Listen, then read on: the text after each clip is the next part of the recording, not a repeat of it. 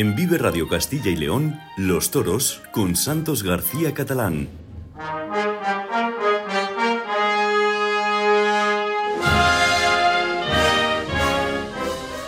Saludos, buenas tardes en este jueves 11 de enero. Frío, frío, aunque soleado.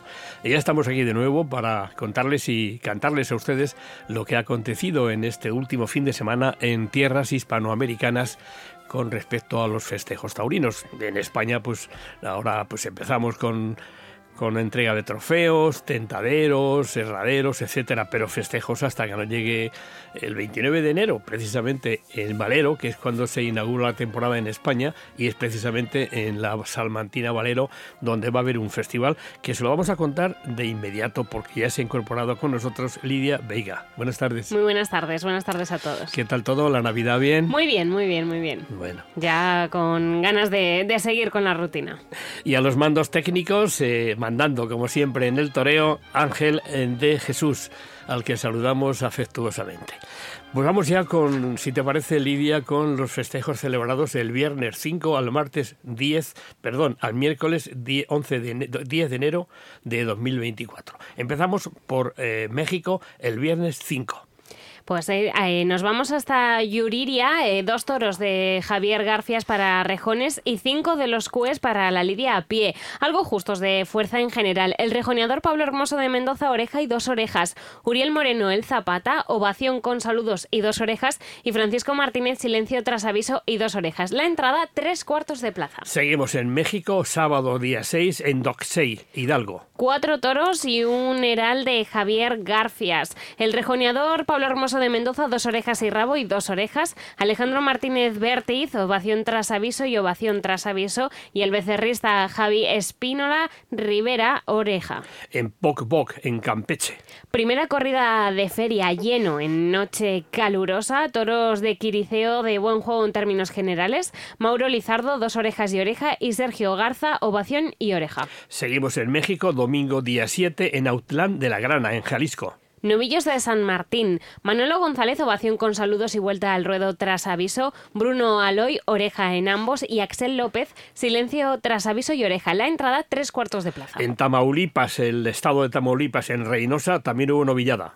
Novillos de Rafael Mendoza de presencia y juego desigual. Jesús Torres Jesúsín, oreja. Enrique de Ayala, oreja. Juan Manuel Ibarra, dos orejas. Y Kevin Loyo, dos orejas. Entrada, media plaza. Seguimos el domingo 7, pero nos trasladamos de país. Vamos a Colombia, donde en Ragombalia hubo toros de las ventas del Espíritu Santo. Uh -huh. Y de buen juego en términos generales, entre los que destacó el tercero que fue indultado. Sebastián Vargas, oreja y dos orejas simbólicas. Y Angelina de Arriaga, eh, de Arriaga perdón, ovación con saludos y dos orejas. Entrada lleno de plaza. Seguimos en Colombia porque la feria de Manizales está en plena efervescencia. Eh, Fue el lunes 8 en Manizales, como decimos, primera del abono. Más de media entrada en tarde soleada, seis novillos de Mondoñedo de dispares hechuras en su correcta presencia. Luis Miguel Ramírez, oreja y oreja, salió a hombros. Anderson Sánchez, oreja y silencio. Y Simón Hoyos, silencio y palmas tras tres avisos. Y seguimos en Colombia para el martes 9, eh, anteayer precisamente, en Manizales. El segundo festejo, porque estamos en la 69 temporada taurina de esa ciudad tan importante de Colombia. Toros de Dos Gutiérrez, justos de presentación, mansos todos, se rajaron la mayoría. Pitados los seis en el arrastre. Rubén Pinar, bronca tras tres avisos y silencio tras aviso. David Galván, silencio y oreja tras aviso. Y Juan Sebastián Hernández, silencio tras tres avisos y oreja. Entrada tres cuartos del aforo en tarde soleada. Y ayer, precisamente miércoles, hubo otro festejo en Manizales, Lidia. Pues sí, también toros de Santa Bárbara para Luis Bolívar, saludos y oreja. José Arcilla, saludos saludos y oreja. Y el valenciano Román, saludos y palmas tras leve petición. Entrada tres cuartos de aforo en una tarde calurosa. Gracias, Lidia Veiga. Gracias. Pues seguiremos después, al final del programa, para decirles a ustedes, comentarles lo que va a haber de festejos taurinos en los países taurinos hispanoamericanos. Seguimos aquí en Vive Radio Toros cuando son las 13 y 5 horas de la tarde. En Vive Radio Castilla y León, Los Toros con Santos García Catalán.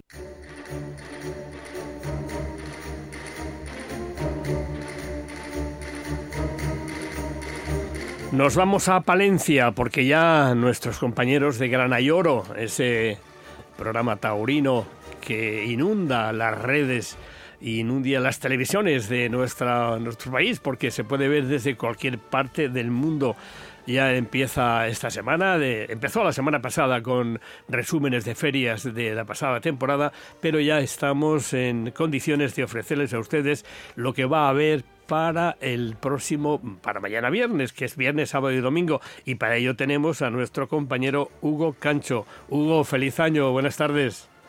Muy buenas tardes, Santos. Efectivamente, feliz año un poco tarde, pero como no habíamos eh, podido hablar entre nosotros ni con los oyentes, pues les deseamos a todos un feliz año. Y bueno, pues para hablar ahora mismo de los contenidos de este primer gran ayoro del año, es verdad que no es el primero, pero sí el primero en el que estamos trabajando en ello. Efectivamente, dicen en mi pueblo que hasta San Antón Pascuas, Pascuas son. Hugo. Ah, bueno, entonces todavía nos queda tiempo. Aún queda, sí. ¿Qué tenemos para, para este fin de semana en Gran Ayoro, Hugo? Pues empezamos el año recibiendo al diestro sevillano, a Borja Jiménez, que es uno de los grandes triunfadores, como sabrán, de la pasada temporada, en la que destacaban esas tres orejas en la Feria de Otoño de Madrid, esa puerta grande de las ventas, o también sus convincentes actuaciones en cosos de la categoría como Zaragoza y Pamplona, entre muchos otros. Además, hablamos de varios reportajes en Palencia, presentación de la Agenda Taurina 2024 del editor Valentino Vidal Pérez, que llega a su trigésima edición y que ha visitado nuestro plató, el plató de Gran Ayoro. De allí nos vamos a Salamanca con la medalla de oro de la ciudad al niño de la capea. Después a Soria con la plaza de toros de la capital soriana, porque luce un azulejo a nombre de Aviador que es el toro de la ganadería de Adolfo Martín, lidiado la pasada feria por Octavio Chacón. Y ya nos vamos al noticiario de actualidad. Empezamos por México, con la puerta grande de Diego Ventura e Isaac Fonseca en Uriangato. Nos vamos al indulto de Pablo Hermoso de Mendoza y Guillermo Hermoso de Mendoza por Colleras en San Miguel de Allende. Y la puerta grande de Pablo Hermoso de Mendoza, el Zapata, el Zapata y Francisco Martínez en Yuriria. Hablamos después de Colombia. Primero hablamos de Cali, con la puerta grande de Luis Miguel Ramírez, Cristiano Torres, Alejandro Talavante, con indulto incluido, y Emilio de Justo y Oreja, Luis Bolívar, vueltas al ruedo Antonio Ferrera y Luis Miguel Castrillón, y ovaciones Román y Manuel Escribano. Y para acabar, hablamos de la feria de Manizales, con dos orejas, el novillero Luis Miguel Ramírez, una David Albán, Juan Sebastián Hernández, Luis Bolívar y José Arcila. Y la semana que viene ya les adelantamos que seguiremos con esta feria de Manizales porque hasta el momento incluimos hasta ayer, día 10. Oye, eh, Hugo, eh, es curioso lo de Hermoso de Mendoza que sufrió una caída y bueno, se, se quemó, se quemó el costado. Y sin embargo, venían unas imágenes en, aplausos en los medios eh, taurinos que venía, bueno, pues era tremendo lo que, la herida que tenía y seguía toreando el tío. Qué, valiente. Efectivamente. ¿Qué, pues ¿qué casta tiene? Nada nuevo en realidad, no, no, nos demuestra nada que no sepamos, ¿verdad? ¿Qué casta tiene? ¿Qué casta tiene? Nuestro jefe Santoyo está en condiciones, ¿no? De, reaparecer. Hombre, y así lo van a ver todos los espectadores en este programa, que además tengo muchas ganas de recibir a Borja Jiménez porque lo que lo que decía, una pedazo de temporada que ha hecho y siempre está bien tener a, estos toreros aquí con nosotros. Este sí es de lo que dicen de Madrid, ah, ¿eh? Madrid y quita, pero a este le ha dado, ¿eh? Totalmente. Bueno, a, Borja, Madrid, pero también Salamanca, que ha sido toda, donde ha pasado toda su temporada pasada, y a ver qué nos cuenta hoy de, ese año en, en tierras salmantinas. Muy bien, pues gracias Hugo Cancho y comentarles a ustedes que, si no lo saben, se lo vamos a decir, que Gran Ayoro se puede ver en Castilla y León Televisión el viernes a las 11 y sábado a la 1 de la tarde en las 7 y sábado a las 15.25 y el domingo a las 20.55 en la 8. También en la carta en Castilla y León Televisión.es barra Grana y Oro y en la plataforma One Toros. Así que, Álvaro, eh, Hugo, hasta la próxima semana. Hasta la próxima semana y feliz año otra vez. Igualmente, un abrazo. Un abrazo. En Vive Radio Castilla y León, Los Toros con Santos García Catalán.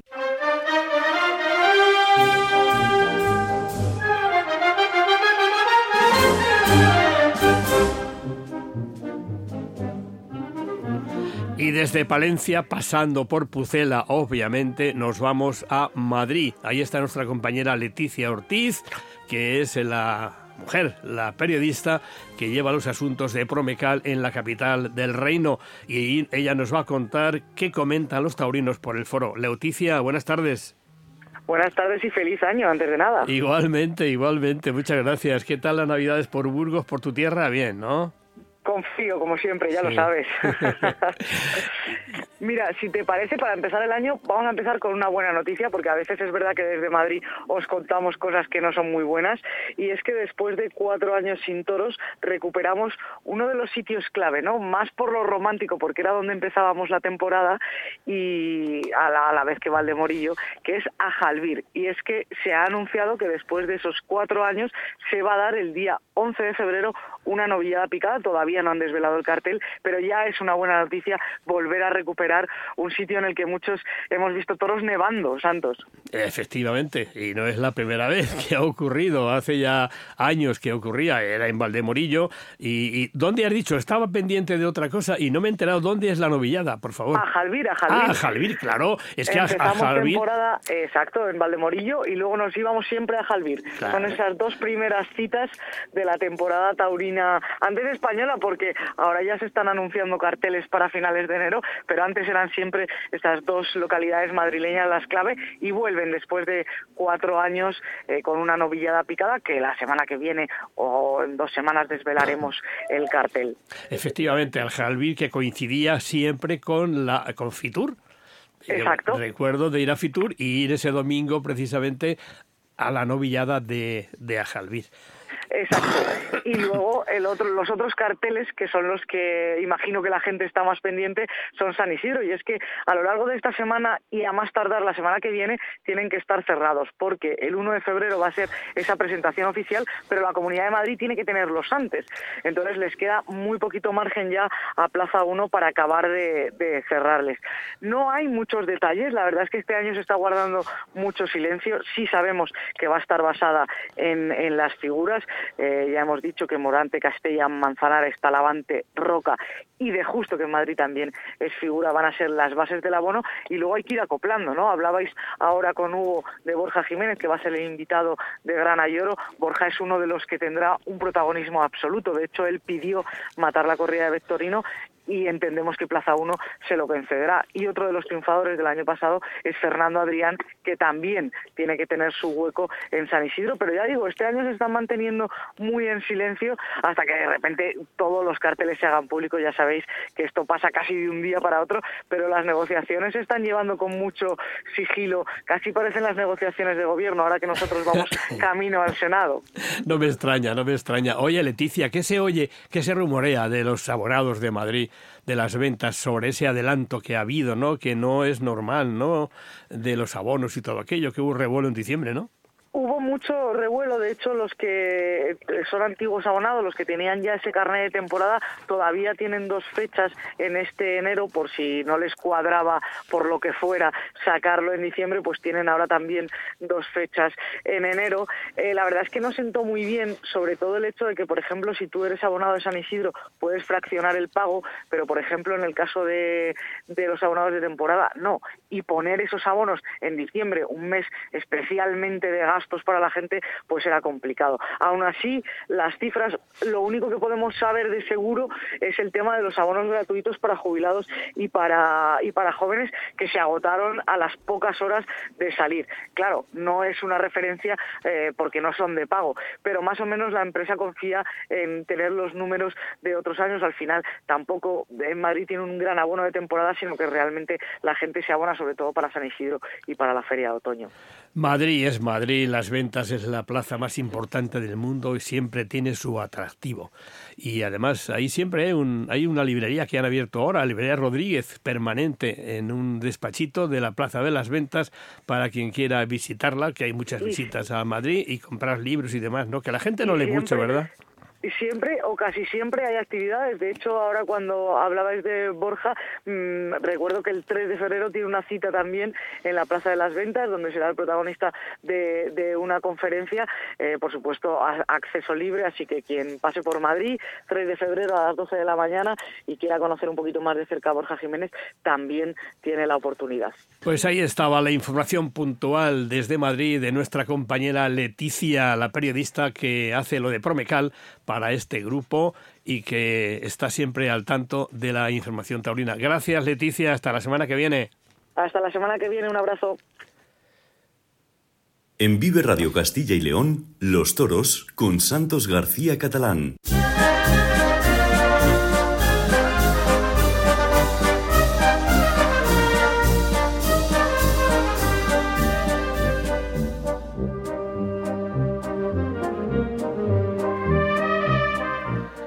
Desde Madrid, volviendo a Pucela, y nos vamos a Zamora, eh, concretamente a Villalpando. Allí nos espera el ganadero Antonio Boyano, con el que mantendremos una animada charla sobre el origen de su hierro, un resumen de la temporada pasada, lo que tiene de saca para 2024 y los lobos que han esquilmado la vacada. Es un, auténtico, una auténtica tristeza, es una pena, pero así están las cosas. Don Antonio, buenas tardes.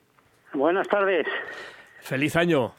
Igualmente, igualmente. Aunque supongo que para un ganadero mm, que los lobos le hayan esquilmado media camada no es tan buen año, ¿verdad? Eh, yo te digo una cosa, ahí hemos pasado momentos complicadísimos con, me refiero al ganado bravo, bueno, a la ganadería en general, con el tema del COVID, con, con la guerra de Ucrania y los precios, no sé qué. Pero mira, eh, son catástrofes, pues eso, que que no se pueden evitar, porque lo del COVID, ¿quién lo evita? Pues nadie. Y mira que eso ha supuesto pérdidas, mira que los costes han supuesto pérdidas, pero si algo no se puede aguantar, es que algo que tiene remedio, no se lo pongamos. A nosotros este año nos han matado cincuenta y tantos becerros entre Manso y Bravo, cincuenta y siete por ahí. Hablo de los últimos doce meses. Y eso de verdad, tú sabes, eh, bueno, lo hemos hablado alguna vez, la barbaridad que supone llegar al campo y encontrarte destripado un becerro o encontrarte un becerro vivo agonizando todavía, eh, ya no son las pérdidas, es el, bueno, el mal rato que pasas, eh, estás durmiendo y estás diciendo, estarán atacando. ¿Tú sabes lo que supone entre septiembre y marzo del año pasado que mataron 57 animales? Si es que salíamos a uno diario. Me lo imagino, Eso Antonio. Es una barbaridad. Y mira, mira, yo respeto las opiniones de todo el mundo y yo no estoy en contra del lobo, pero estoy en contra del lobo. Eh, mira, si, si hasta hace cuatro días el lobo era especie cinegética, se mataban unos cuantos, de vez en cuando daba guerra un lobo por ahí, eh, se pedía permiso a la Junta y se mataba un lobo donde estaban dando guerra. Así todos daban guerra, pero es que claro, desde que esto se, se incluye en el listado de especies protegidas, en el ESPRE, pues esto es una barbaridad y es un sin vivir y es un, de verdad que me gustaría por un día ver a los responsables de, de este tipo de leyes, verles un día en el campo, porque estoy convencido de que, aun no siendo suyo y aun no rascándoles a ellos en el bolsillo, a poca, a poca sensibilidad que tengan, harían algo más de lo que están haciendo. Antonio, que esto es un desastre. Parece ser que, según he leído recientemente, la Junta puede retomar ese asunto que lleva el eh, gobierno central respecto a la protección del lobo. Es posible, ¿no? Pues sí, porque mira, eh, yo creo que ha salido en la prensa y todos.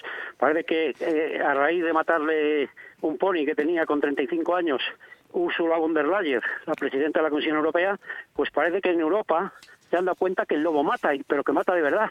Y, y bueno, pues ahora hay alguna posibilidad de revertir lo que es eh, lo que la barbaridad esta que, que hizo el Ministerio de Transición Ecológica, que es incluir en el estado de especies protegidas al lobo. Entonces hay alguna posibilidad, pero, pero eh, esto estamos hablando, ya sabes cómo van eh, desde que se hace no sé qué hasta que se aprueba no sé cuál. Las cosas de Palacio, ¿no? hablando, Sí, estaríamos hablando de dos, tres años, menos no, ¿eh? Bueno, bueno, bueno. Menos no.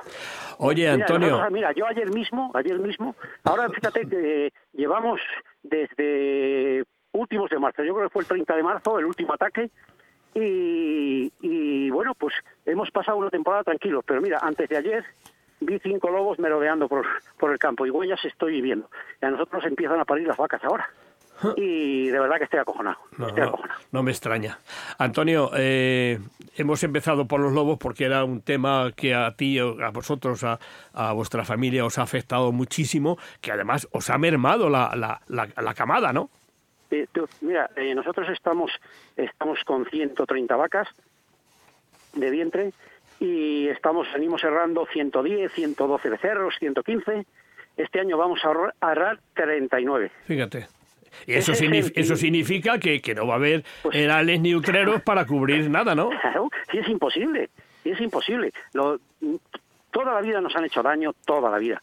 Pero lo de este año ha sido bestial. Ya te digo que estamos hablando de, de haberte diezmado, pues una barbaridad. Claro. Una barbaridad. Antonio, vamos a hablar de la ganadería, que sean cosas más agradables. Eh, ¿Dónde, Pues sí. cuándo, cuándo enlazáis los hermanos, eh, la ganadería hermanos Boyano, cuándo creáis la ganadería?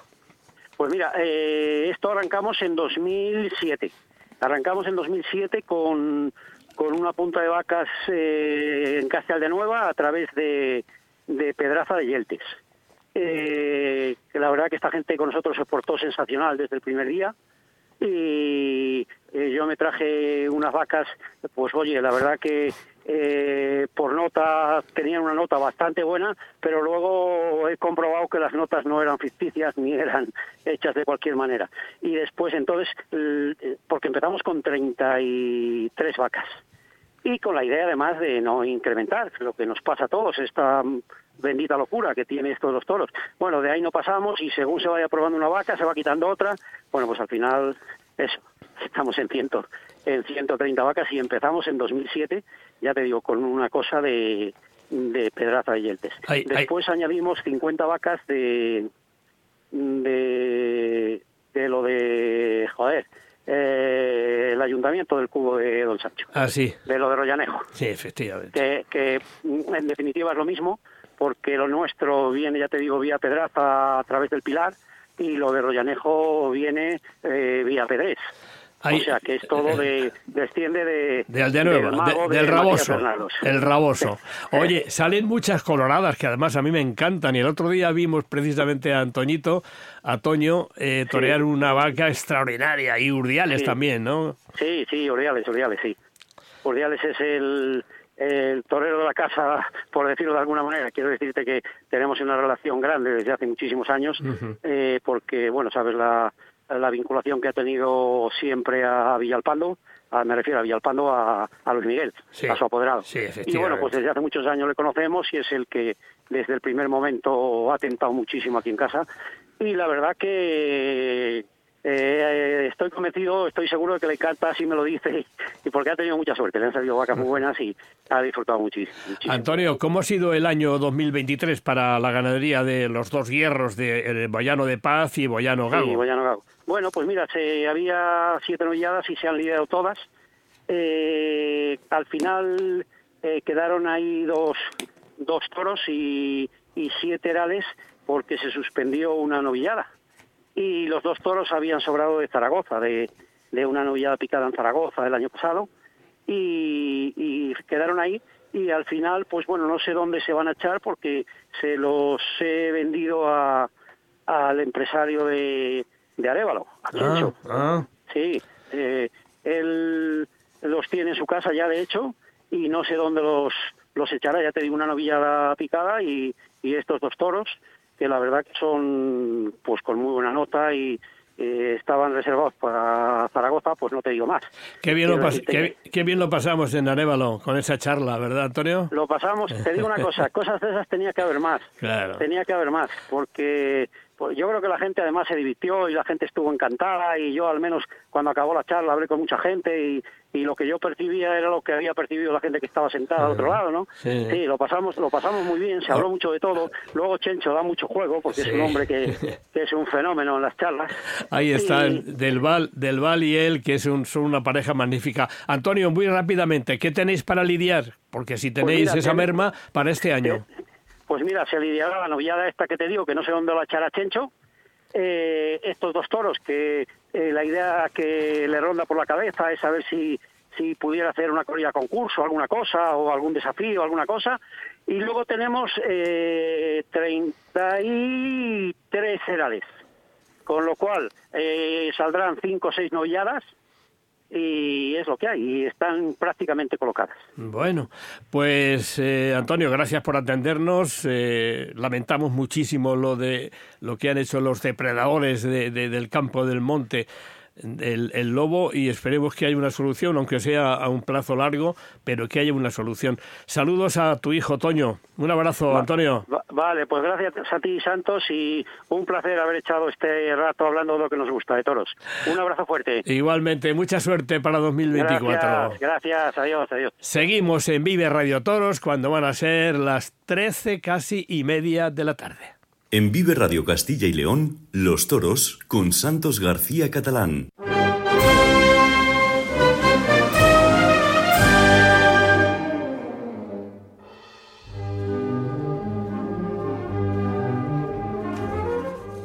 Nos vamos a quedar en Valladolid, en Pucela, porque vamos a hablar a continuación con un personaje muy interesante del mundo del toro. Él eh, acaba de, de, rescindir contrato, por decirlo de alguna forma, entre comillas, con grana y oro. Su trayectoria ha sido magnífica. Y además es un hombre muy entendido en pasadores taurinos. Don Manuel Illana, buenas tardes. Manuel. Sí, buenos días. Bueno, buenos días, buenas tardes para, para aquí cuando ya pase de la una. ¿Cómo estás, Manuel? Gracias a Dios, gracias a Dios, estamos y nos vamos defendiendo perfectamente para el tiempo que estamos transcurriendo y lo bien que lo estamos llevando. ¿No te has resfriado? De momento no, pero lo digo ni poco pega porque puede llegar lo que llegue, habrá que recibirlo de buena manera. Manolo Villana, segoviano de pro, lleva un montón de años aquí en Valladolid y él empezó... Yo yo muy bajito. Sí, no lo sé, debe ser el teléfono. Mm, pero vamos, voy a esforzarme un poco, pero eso va a ser a costa de que mi garganta se perjudique. Decía que Manolo Illana, segoviano de pro, lleva muchísimos años en Valladolid y tú empezaste en la radio, en Radio Segovia, precisamente, hablando de toros, ¿no? Esa es, esa es la verdad. Allá por el año 1966, en aquella emisora que sigue existiendo, EAJ 64. La de Don Antonio. denominaba Radio Segovia. La de Don Antonio la de don Antonio, María Luisa, y el que era su hijo, Luis Antonio, que ha sido nuevo director y ya es también padre del actual director de esa hermosa y, y recordada emisora de radio.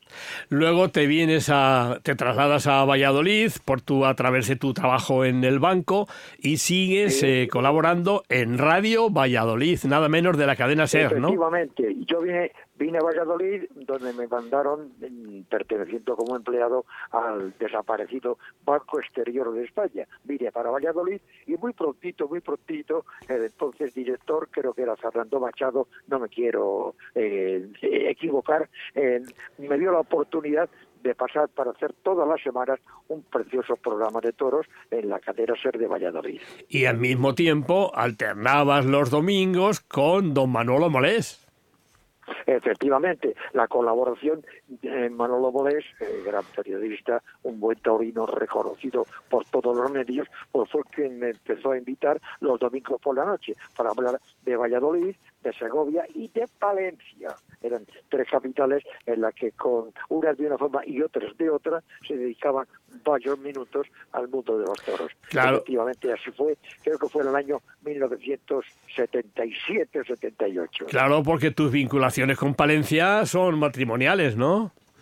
Efectivamente, mi señora es palentina, yo soy segoviano y estamos viviendo a mitad de camino, a mitad entre Palencia y, y, y, Segovia. Y a todo esto, al unísono, llevabas también la revista Aplausos.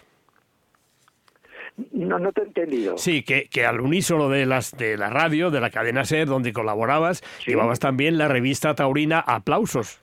Efectivamente, con cariño recuerdo enormemente lo bien que funcionaba entonces la revista Aplausos, cómo se vendía, cómo se leía y lo que aquello significaba. Una revista que sigue saliendo semanalmente a la actual y nueva forma desde Valencia, donde sigue teniendo su sede habitual. Aplausos. Radio Segovia, Radio Valladolid y ya en Palencia también Radio Palencia de la cadena SER, cuando allí llegó de director el segoviano Pepe Castrillo, Era- que tiene parte de mucha culpa de que yo haya sido colaborador y trabajador indiscreto de estas emisoras de radio. Sí, señor. Coincidimos también usted y yo en la cadena SER de Valladolid cuando yo dirigía la misma en el año 94-95. Por ahí, efectivamente, 94-95, así fue. Manolo. De Pepe Castrillo, que por cierto, hace poco tiempo eh, nos dejó y nos dijo adiós para siempre. Una pena, pero así es la vida, no hay más remedio. Así es. Manolo, tu etapa con, con Carlos Martín Santoyo, porque de alguna forma tú has sido su mano derecha y su guía desde cuento- tantos años, ¿no? cuento- si te cuento la historia, pues es corta pero muy sencilla. Yo estando en Palencia, pues alguien me llamó para que hiciese colaboraciones en la televisión de Palencia. Y yo fui a colaborar a la televisión de Palencia y alguien, alguien no debía interesar, alguien me denunció. Y yo no podía actuar, simplemente tenía que hacerlo como colaborador de lo que entonces se hacía en Palencia en aquellos medios de comunicación. Colaborador. Mm, des- Desapareció la denuncia y yo tuve que, fue Carlos Martín Santoyo el que se ofreció para dirigir ese programa que fíjate a dónde está llegando en estos momentos. Y a las órdenes ya de Carlos Martín Santoyo se ha hecho un gran taurino, lo que nunca había sido. Carlos había sido siempre un defensor del deporte y colaborador y periodista acérrimo del deporte de Palencia. Pero entró en la radio poco a poco, poquito a poco, y ahí le tienen ustedes ahora mismo dirigiendo en la forma que lo está haciendo el programa Grana y Oro, que tiene una audiencia tremenda en toda España. 29 años has estado con Carlos Martín Santoyo en Gran Ayoro, ¿no? Nada menos. Es mejor, es casi mejor no recordarlo, pero la historia ahí está, y mi colaboración y mis asuntos taurinos eh, en Palencia tienen un gran recuerdo. Recuerdo perfectamente cómo era la plaza antigua de Palencia, recuerdo perfectamente la inauguración de la nueva plaza de toros de Palencia, en definitiva que yo viviendo en Valladolid, mi mujer es de Palencia, viviendo aquí, pues uno iba a Palencia con la frecuencia y lo poco que se tarda en acercarse estos 45 kilómetros. Manolo, y también, eh, también hacías tus crónicas en la feria de Palencia de San Antolín para Diario Palentino. Sí, efectivamente, y tanto eh, eh, ya o- otro montón de años como crítico taurino, sobre todo en la feria, en la feria de San Antolín, escribiendo en el diario Palentino, con gran repercusión en el mundo taurino de Palencia y de todos sus alrededores. Manolo, eh, ¿qué, qué conclusión sacas de estos eh, tantísimos años no, de no, no crítico taurino durante tus etapas en los medios de comunicación? ¿Qué conclusiones No sacarías? entendido bien la pregunta, repítemela, por favor. ¿Qué conclusiones sacas de tu etapa de crítico taurino a lo largo de estos tantos años al- en, en la información taurina? Pues mira, eh, simplemente una es muy sencilla, que a la fiesta se la quiere y se la adora en España, aunque haya alguien ahora políticamente hablando que esté en contra de ella, el nuevo ministro de Cultura, pero la fiesta de los toros ahí está. Y fíjate, en estos momentos estamos en el mes de enero y ya están prácticamente en la calle los carteles de la Feria de la Magdalena de Castellón. Dentro de un mes aproximadamente ya se ha desarrollado la Feria de Valdemorillo y ya viene después pues todo lo que las temporadas vienen haciendo. Valencia, Sevilla, Madrid, eh, en definitiva, la fiesta de los toros es una unidad, una unión perfecta con lo que es España y lo que España significa para la fiesta del toro, lo que el toro significa para la fiesta en España. Manolo, ¿qué preferencias tienes respecto a ganaderías? Hombre, pues a mí la ganadería que me gusta eso. Oye, eh, tienen que gustarte pues todo tipo de toro que se venga a la plaza, pero la categoría de las mismas vienen prácticamente realizadas, todo lo que viene y proviene de la casa Domecq, por ahí viene lo que las figuras del toreo antes, ahora, y creo que seguirá siendo a través de estos momentos lo que las figuras del toreo ponen su nombre para torear y matarlas en las diferentes plazas y ferias en las que actúen. Oye, y después en esas mismas ferias, esas ganaderías duros, la de Pablo Romero, eh, Miura, eh, todo eso también tiene su encanto, su predilección y tienen su público adicto y querido. Manolo, te pongo en un brete. ¿Qué plaza de Dime. toros prefieres? ¿Palencia, Valladolid, Segovia o Madrid? Pues te voy a decir una cosa, no has pronunciado la plaza de toros que más me gusta, aunque las que me gustan son Valladolid, Palencia y Segovia, pero la plaza que más me gusta Sevilla. por su ubicación, por su sentimiento y por su querer estar con la fiesta es la Plaza de la Real Maestranza de Sevilla. Ah, amigo mío, sabía que ibas a ir por ahí. Oye, Manolo, que muchísimas gracias por atendernos. eh, enhorabuena por esa trayectoria tan grandiosa que has tenido a lo largo de estos sí, años. sí, y te deseamos... permíteme que te- que te- Sí, que te diga algo hoy. Creo que hoy, hoy precisamente en estos momentos debe de andar por tierra de la capital de Valladolid el segoviano Andrés Hernando. Mm. Eh, viene eh, a la publicación de un libro que se le está acabando de escribir contando la historia de ese buen torero segoviano con el que yo prácticamente empecé mis labores radiofónicas taurinas en Radio Segovia y en el adelantado. Un Andrés Hernando al que le vi de novillero, al que le vi tomar la alternativa, al que le vi su despedida eh, en Segovia. Ay, hablando de Segovia, un recuerdo que no quiero que se me olvide bajo ningún concepto. Tengo un recuerdo imborrable, creo que fue un 15 de octubre.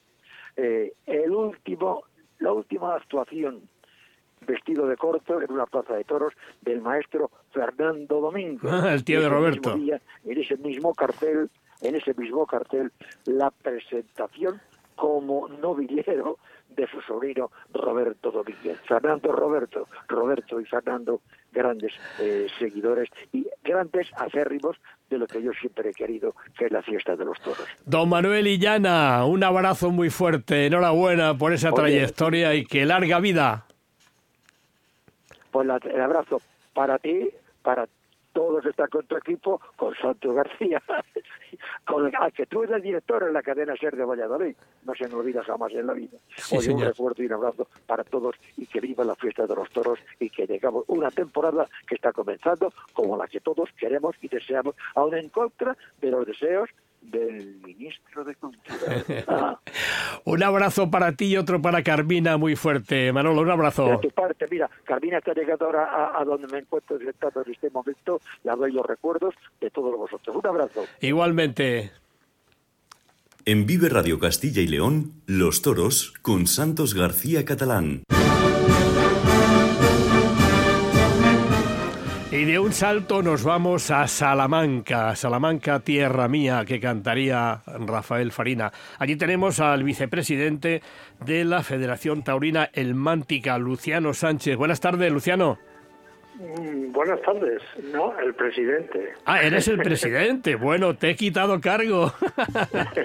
discúlpame, discúlpame. Por poco tiempo ya, pero el presidente. Bueno, efectivamente, presidente de la Federación Taurina Almántica. Oye, Luciano, ¿cuántas, eh, ¿a cuántas asociaciones peñas acogéis en esta Elmántica? Aproximadamente 20, 20 peñas. Bien, es verdad que algunas son un poco simbólicas. Cuando digo simbólicas es que, bueno, eh, han pertenecido a toreros ya retirados, que la, peña ha continuado, pero a lo mejor lo forman tres o cuatro miembros. Pero el total del colectivo son somos eh, 20 peñas. Muy bien, cuéntanos, porque el día 12 y el 13 de enero tenéis actividades, una actividad muy importante dedicada a un torero que fue de la tierra, aunque era bulense de nacimiento, de Fontiveros, pero siempre ha sido el torero de Salamanca por antonomasia, Julio Robles. Cuéntanos, eh, Luciano. Sí, pues eh, esto, mm, vamos, consiste en lo siguiente. Ya desde que falleciera en el 2001, pues cada año en su estatua que tiene en- en- delante de la Plaza de Toros de, la Glorieta, junto a la de Santiago Martínez Viti y Pedro Gutiérrez Moya, el niño de la Capea, los tres toreros más importantes de Salamanca, eh, el ayuntamiento junto con la Federación de, Peñas ideó pues un recuerdo en memoria de Julio Robles eh, coincidiendo mm, en el fin de semana más cercano al día de su fallecimiento que fue el como decía antes el 15 de enero del 2001 y consiste y consistía y ha consistido durante estos años en una ofrenda floral va el, eh, el alcalde va la banda municipal de, de Salamanca, se interpretan algunos pasodobles, se dedica alguna poesía, en fin, un acto muy bonito y es el primer acto taurino que hay prácticamente en, en Salamanca del año. Eh, a partir del 2017, pues lo reforzamos eh, la Federación de, Peñas con una conferencia eh, en torno a la figura de Julio Robles, mm, de cómo era Julio Robles como persona, los recuerdos que han tenido y han pasado por esa conferencia pues importantes periodistas que conocían muy bien a, Julio Robles, desde Masi Pérez, Manolo Molet, Fernando Fernández Román, Leopoldo Sánchez Gil, Paco Cañamero, en fin. Eh, y bueno, pues yo te digo, desde el año 2017 para acá, la víspera de la ofrenda floral, tenemos siempre una, una ponencia, una conferencia sobre la figura de, de Julio Robles. Y es lo que se va a hacer este año, eh, mañana, en la Sala de la Palabra del Teatro Liceo de Salamanca, y pasado mañana pues la ofrenda floral que se viene haciendo, como te decía, antes desde el 2000. El conferenciante será Domingo Delgado de la Cámara, ¿no? Sí, sí, sí, efectivamente. Domingo Delgado de la Cámara, como bien sabéis, eh, es un hombre polifacético, crítico taurino, escritor, eh, eh, ahora comentarista de, de televisión, eh, vive en Salamanca, conoce muy bien también la trayectoria, como no podía ser menos, de, Julio Robles. Eh, Luciano, ¿qué recuerdas tú del gran torero salmantino, de, Julio Robles? Pues mm, yo tengo muchos recuerdos por mi edad. Para mí ha sido pues una suerte haberlo poder verlo torear. Por otro lado, pues un poco de desgracia porque si lo he visto torear y lo he visto ver en novilleros porque ya tengo unos años, ¿no? Pero, eh, ¿qué, ¿qué recuerdos tengo? Pues sobre todo tengo los recuerdos de un torero que apuntaba mucho, que gustaba mucho, que levantaba mucha expectación, pero que no acababa mm, de, de, disparar, no acababa de consagrarse. Justo dos años antes de, de la desgracia de, de en el, 88, ¿no? Sí, es cuando empezaba a despuntar. Fue a Sevilla, Sevilla le costó algo entrar, pero cuando entró en Sevilla y entró en Madrid explotó Julio Robles. Fue una carrera paralela un poquitín a, como Roberto Domínguez, ¿no? Eh, eso iba, eso iba a comentarte, que precisamente ellos formaron pareja muchas tardes en Madrid y le pasaba lo mismo. A Roberto, eh, yo lo contaba en su libro, en el libro que le hicimos en el 92, decía que le decía un espectador, dice, Roberto apunta pero no dispara. Le pasaba igual que a Julio, ¿no? Un poquito, un poquito. Yo, Julio Robles, yo creo que era un poco de falta de, ambición, porque otra cosa tenía, tenía, o sea, Julio Robles tenía todas las cualidades para, para ser figurón del toreo como acabó siendo. Porque era un capotero, como sabéis, extraordinario. Era muy buen muletero, tenía un concepto fenomenal del toreo y tenía espada, pero mm, se conformaba con la orejita, no sé qué, y, y, donde siempre daba el, el, el, do de pecho era en Salamanca. Ahí se creó una rivalidad, una rivalidad sana, porque eran amigos, pero se creó una rivalidad con el niño de la capea. Entonces, la gente parece, parece, o yo así lo percibía, que se inclinó un poquito más por lo que sea, por Julio Robles. Y es los que más recuerdos tengo, desde novillero ya que torearon muchos manos a mano, luego quitaron el mano a mano, no sé por qué motivo, porque llenaban la plaza. Y, y, es el mayor recuerdo que tengo de él, y bueno, lo iba a ver a Madrid, eh, recuerdo perfectamente aquel quite famoso con, con Ortega Cano. Todo me parece que fue, no sé si el todo fue del Raboso. Y en fin, tengo muchos recuerdos porque Muy bien. Torero fue, hombre, mi torero, mi torero han sido muchos, Luciano, Muchísimas gracias por atendernos, enhorabuena por estas iniciativas y esperemos que resulten muy bien los actos del 12 y el 13 de mañana y pasado pues mañana en Salamanca. Eh, sigue, levantando expectación, Julio Un saludo y mucha suerte. Un saludo. Venga, muchas gracias. Adiós, adiós. En Vive Radio Castilla y León, Los Toros con Santos García Catalán.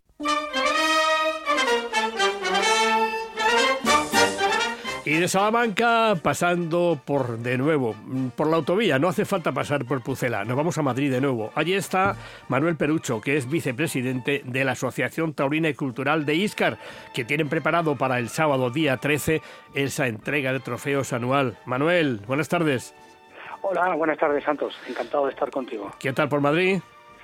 Pues bien, bien, bien. Profesionalmente hoy hoy me tocaba estar aquí, pero por supuesto con el con el teléfono y con mi presencia abierta para vosotros siempre que tú me lo pidas. Muy bien.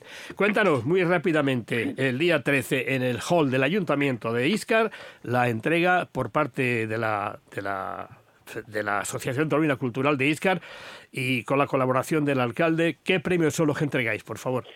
Pues eh, sí, efectivamente tenemos la, la, habitual gala de entrega de trofeos a, los triunfadores de la Feria Taurina, en este caso del año 2023, y el jurado en su momento emitió veredicto y este año se va a premiar por este orden como triunfador de la feria al torero Pablo Aguado, mejor ganadería Hermanos Garzón de Valdenegro eh, y haremos también una mención especial porque eh, evidentemente entendíamos que así debía ser por un poco por justicia, entregaremos una mención especial al torero local, a Darío Domínguez, que tomó la alternativa en esa feria, concretamente el día 6 de agosto. Y es el único torero que ha dado Iscar, matador de toros, a lo largo de la historia, ¿no?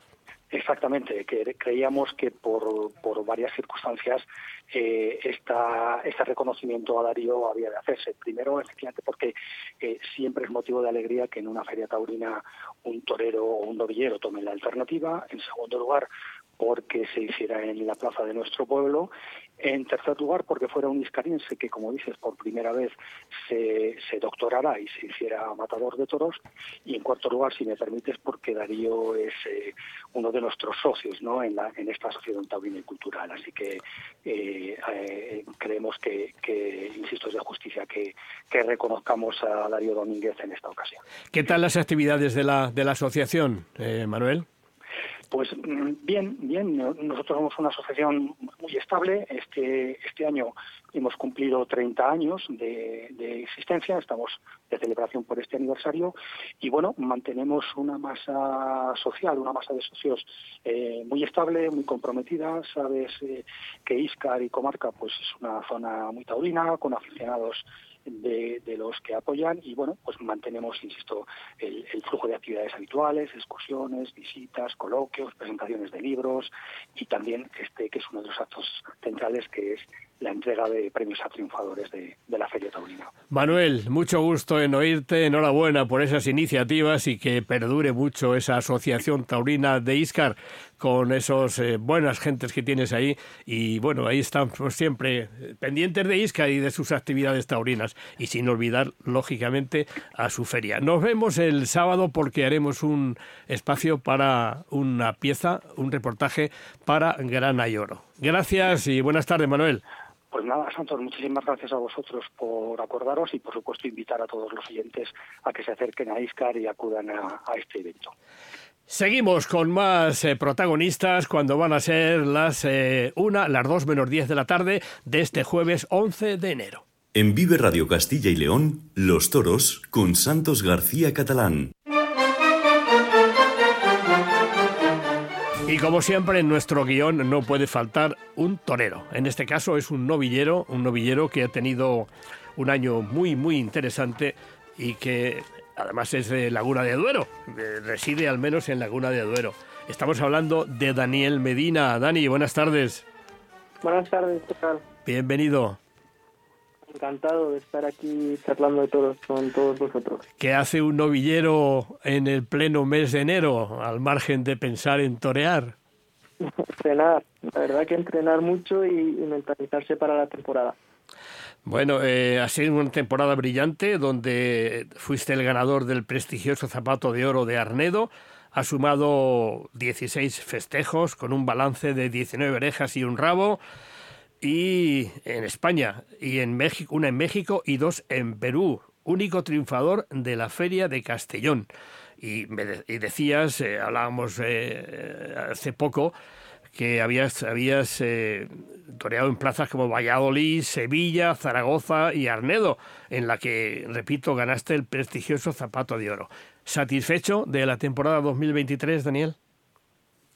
Bueno, yo soy de los que piensa que, no se puede estar satisfecho nunca, ya que mm, hay muchas cosas que corregir y, que mejorar. Y bueno, contento estoy, ¿no? De haber podido, pues, de ganar premios como el, único triunfador en, en, Castellón o de poder torear en plazas como en, en Valladolid, que es la ciudad que vivo, y, y Sevilla, y compartir un cartel muy bonito como fue con Diego Ventura y Sebastián Castella en Santoña eh, ganar el zapato de oro, que además lo voy a recoger este sábado. Y bueno, pues una temporada con cosas positivas y con también bastantes cosas negativas que, corregir y, y, que me estoy poniendo a punto para, para que este año se vea más con más evolución, más preparado y, y por qué no dar un, salto en mi carrera. Un año que se presenta con novedades. Eh, háblanos, por ejemplo, de Guillermo Marín Pérez Tabernero y de Jesús Benito. ¿Quiénes son?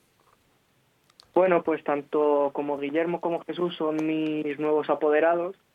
Eh, como bien sabéis, terminé con el otro apoderado y pues tanto Guillermo como Jesús confiaron en mí desde el primer día y, yo también lo he hecho con ellos. Y la verdad que son dos personas muy trabajadoras, eh, unas, unos grandes, grandes apasionados por el mundo del toro eh, y, la verdad que estoy muy contento con ellos porque sé que, que se van a matar por mí, que, que saben cómo, cómo llevar la carrera de un novillero y la verdad que estoy muy contento y, hacemos un gran equipo. Y además hay un grupo detrás de, todo esto que está muy interesado en que Daniel Medina eh, salga triunfante. Bueno, sales triunfante de casi todos sitios, pero que tu carrera, digamos de alguna forma, es una apuesta personal hacia ti. Sí, estoy, la verdad que, que muy muy contento ¿no? de, que haya tanta gente detrás de mí, eh, porque al final cuando hay un buen equipo, pues reman todos y reman todos hacia el mismo lado, se llega más lejos, ¿no? Y entonces eh, es algo positivo en, mi carrera, pues que haya gente detrás que, me apoye y, que confíe en mí, porque la verdad que la confianza en quiero es, es muy importante, ya que muchos días eh, pues salen las cosas como uno no quiere y que confíe la gente un día, otro y otro es, es muy difícil y, gracias a Dios lo he encontrado y, estoy muy ilusionado con el proyecto. Hace unas semanas te hacíamos una entrevista en el español, eh, en fin, eh, otra vez también te, hace tiempo cuando te seguimos desde que eras un crío y nos decías que yo te decía que cómo te definirías como torero siempre hacemos la misma respuesta, que es pues que no nos gusta definirnos, que lo dejamos al aficionado y todo eso. Pero yo me estoy preparando para torear eh, me gusta, ¿no? Un toreo clásico castellano, el que a mí me llena y, haciendo cosas antiguas. Eh, llevo todo el invierno porque el invierno no sirve para, o sea, no solo sirve para entrenar, para hacer campo y todo, sino para para ver muchas cosas, muchos vídeos antiguos y cogerlas, llevarlas al entrenamiento y luego a la plaza. Entonces me estoy fijando mucho en, toreros muy antiguos. Eh, eh, pues estoy cogiendo cosas de, toreros de Valladolid, como puede ser el maestro Roberto Domínguez, o de Salamanca, como puede ser el maestro Capea, Julio Robles, o incluso ya más actuales, como puede ser el maestro Morante, Juan Ortega. Al final es una, es una amplia variedad, variedad que gracias al Internet eh, pues se perfecciona tanto que, luego se ve en la plaza. Antiguamente eh, pues se toreaba más con la imagen que se veía en los periódicos, pero ahora la verdad que con tantas imágenes y vídeos, tanto contenido que hay en, las redes sociales y por internet, eh, que el toreo avanza mucho. Oye, Daniel, el sábado recoges el trofeo Zapato de Oro. ¿Qué ha significado para ti este paso tan importante? Pues la verdad que el, zapato de oro ha sido de los premios más importantes que he obtenido, ya que es muy prestigioso, lleva un montón de y me hizo mucha ilusión. Eh, además fue con la ganadería de Adolfo Martín y, y, pues que no se mata todos los días.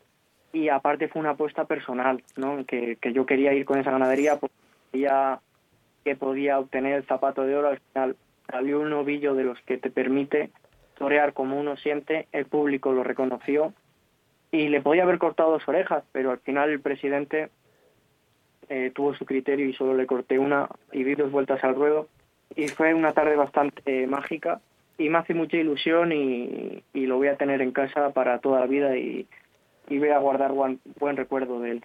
Daniel, eso significa que no rehuyes a ningún hierro ganadero. No, para nada. Ahora mismo um, pues se ha evolucionado todo mucho, no hay muchos encastes, hay mucha variedad. Eh, no rehuyo siempre y cuando pues me permita hacer mi toreo y aunque hay que adaptarse a los animales, pero yo creo que la para llegar a ser figura del toreo hay que matar todo tipo de encastes, entender a los toros y tomar ejemplo de, de muchas figuras antiguas que, que, mataban todo tipo de encastes. Daniel Medina, un tipo, perdón por la expresión, un chico, un hombre serio, al que conocemos desde que empezaba en esto del toro, se ha forjado en la escuela de Salamanca, tiene su propia idea acerca del toreo.